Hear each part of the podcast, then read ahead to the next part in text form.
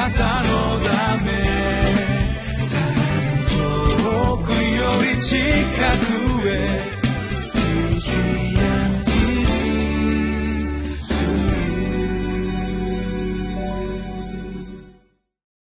皆さんこんにちは。4月26日木曜日リビングライフの時間です。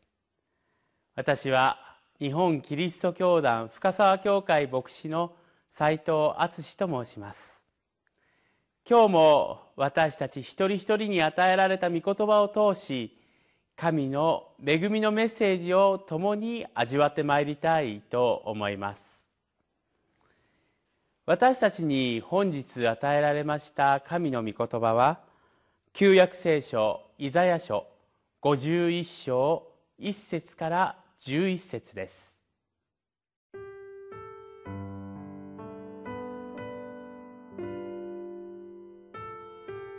イザヤ書51章1節から11節義を追い求める者、主を尋ね求める者よ、私に聞け。あなた方の切り出された岩、掘り出された穴を見よ。あなた方の父アブラハムと、あなた方を産んだサラのことを考えてみよ。私が彼一人を呼び出し、私が彼を祝福し、彼の子孫を増やしたことを、誠に主はシオンを慰め、そのすべての廃墟を慰めて、その荒野をエデンのようにし、その砂漠を主の園のようにする。そこには楽しみと喜び、感謝と歌声とがある。私の民よ、私に心を止めよ。私の国民よ、私に耳を傾けよ。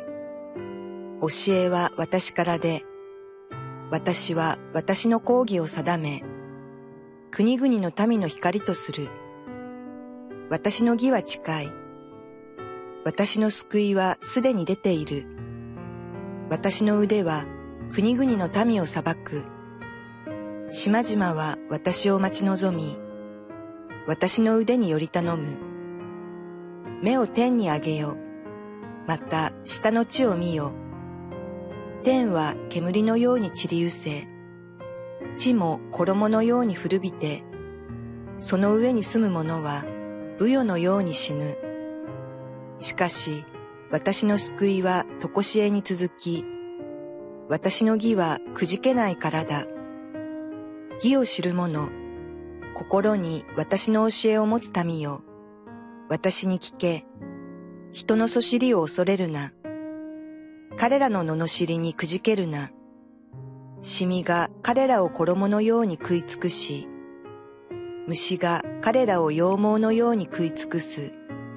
しかし、私の義は常しえに続き、私の救いは世々に渡るからだ。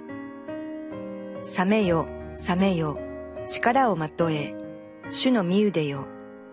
覚めよ、昔の日、古の世のように、ラハブを切り刻み、竜を刺し殺したのはあなたではないか。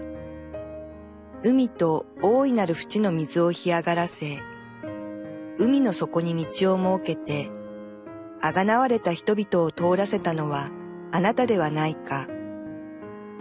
主にあがなわれた者たちは帰ってくる。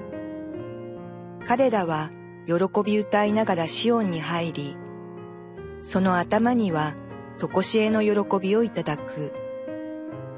楽しみと喜びがついてき、悲しみと嘆きとは逃げ去る。絶望と希望私たち一人一人に与えられた信仰は絶望が神の恵みによって希望へと変えられる。そのようなメッセージをとても大切なものとして受け入れています。しかし絶望から希望へという言葉を簡単に述べたとしても絶望から希望に私たちの思いや心が変えられるということは決して簡単ではありません。私たちは絶望を感じた時にその絶望を絶望としてでしか受け止めることができません。そこから希望を見出そうと何かをするときにそこにはただただ疲れがただただやるせなさが私たちを襲うことを私たちは経験で知っています。またその逆もしかりです。私たちが希望に満ち溢れるような喜びのただ中にあるときにそこにはまさか絶望が訪れようなどということは誰も考えないでしょう。私たちはやはり絶望は絶望としてそれだけを考え希望は希望としてそれだけを考える。ですから絶望から希望に何かが動かされるということは絶対にないと考えるのがもしかしたら私たちの正直な感情なのかもしれません。本日私たちに与えられました御言葉。それは絶望の中に働く主のしもべが与える生きる希望です。実際に私たちの絶望のただ中に救い主イエス・キリストは立たれました。主イエスは十字架にかけられることによってこれ以上ない絶望を経験されました。しかし私たちの主イエスは絶望のままで全てを終えたのでしょうか？決してそうではありませんでした。絶望のままに命を落とし黄泉に下った主はその3日後に命のご復活を通して私たちのもとに希望を与えられたのです。ですから私たちはこのように考えたいのです。この世の中が絶望は所詮絶望だ。希望に満ち溢れた時絶望など考えられない。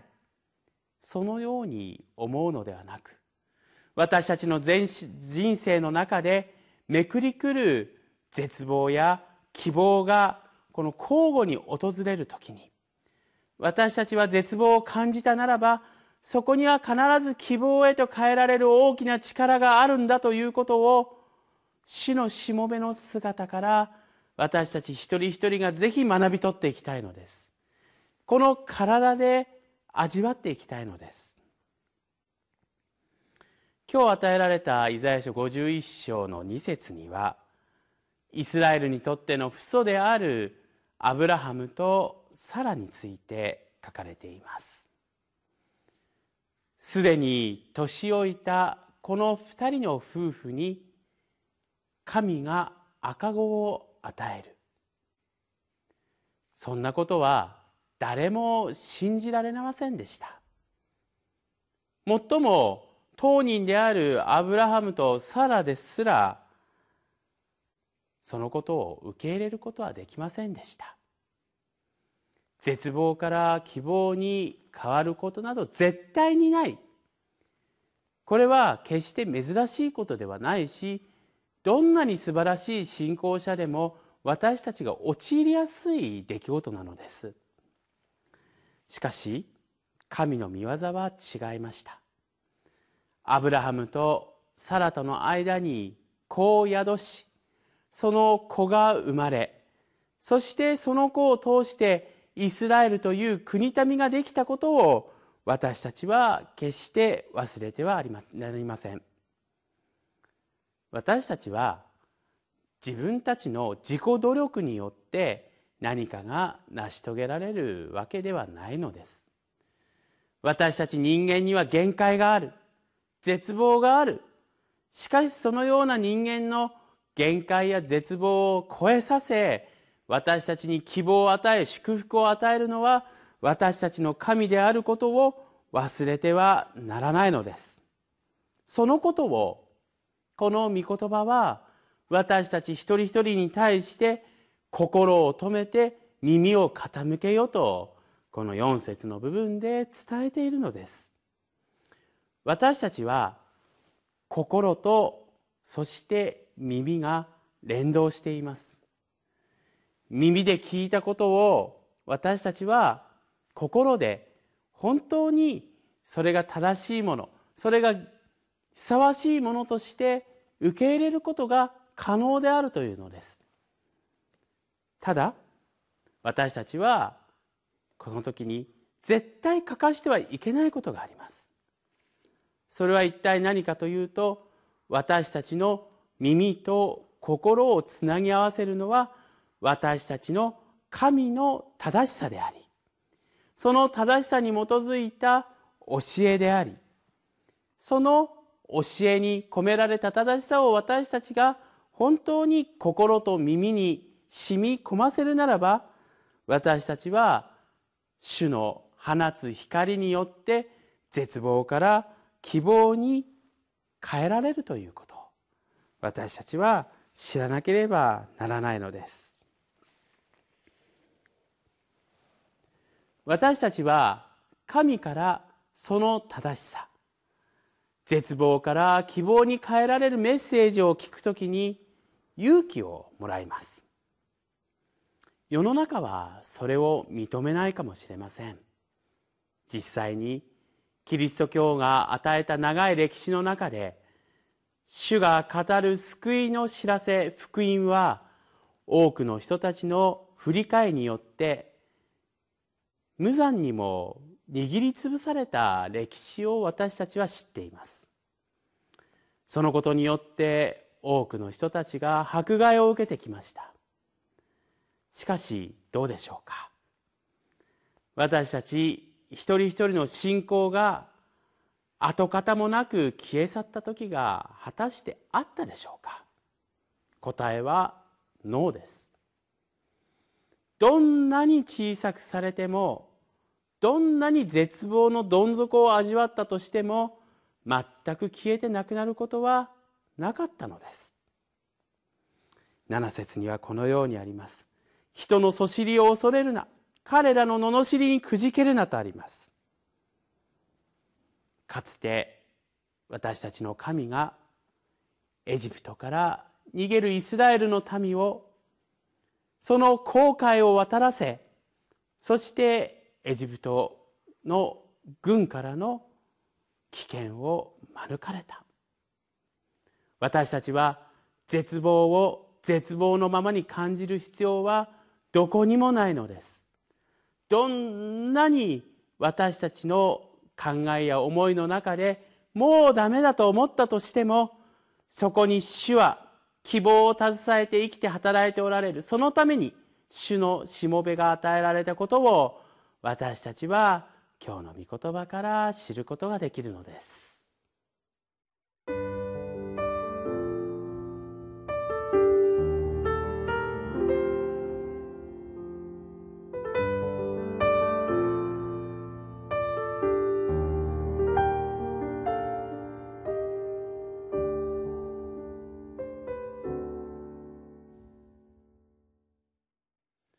私たちにとって正しさとは何でしょうか？